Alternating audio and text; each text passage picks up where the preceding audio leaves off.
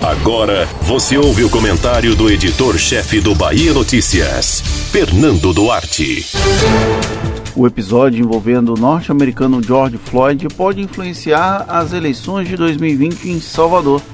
Pode parecer absurda a afirmação, porém é certo que o debate sobre violência policial e racismo deve ser incorporado na discussão soteropolitana, inclusive por conta dos personagens envolvidos nela. Do lado do grupo político de Assemineto, a figura de Bruno Reis, cuja imagem não dialoga diretamente com as minorias.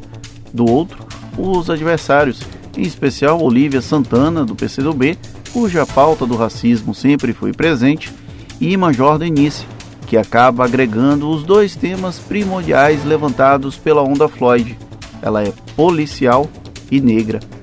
Ainda que a pauta da violência policial seja mais estadual do que municipal, não se pode descartar a influência que o caso do norte-americano morto em uma abordagem policial terá na disputa pela Prefeitura de Salvador. O receio de que a questão racial seja um calcanhar de Aquiles de Bruno Reis é tamanho que na bolsa de apostas dos bastidores cresce a chance de um negro ou uma negra integrar a chapa. Pesquisas qualitativas são decisivas para bater o martelo, então aos poucos é provável que esse tema passe a ser abordado pelo candidato do atual prefeito.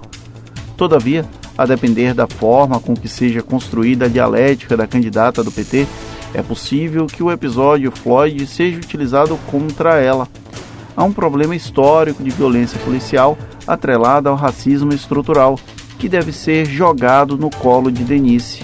A petista sabe disso tanto que iniciou um processo de reforço da própria imagem enquanto mulher negra que discorda dos excessos dos companheiros de farda.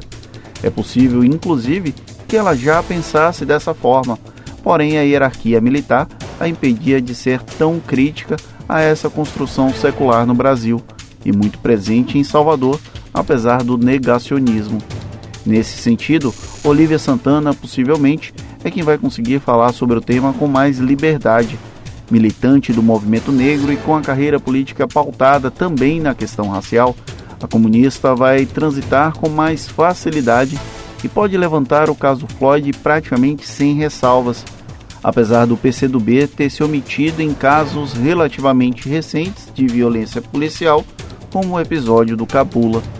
Esses três exemplos são apenas fagulhas das formas como George Floyd e a pauta do racismo estrutural devem estar presentes na eleição soteropolitana. Pena que tenha sido preciso importar um movimento norte-americano, enquanto muitos anônimos baianos são vítimas dessa chaga social todos os dias. Você ouviu o comentário do editor-chefe do Bahia Notícias, Fernando Duarte.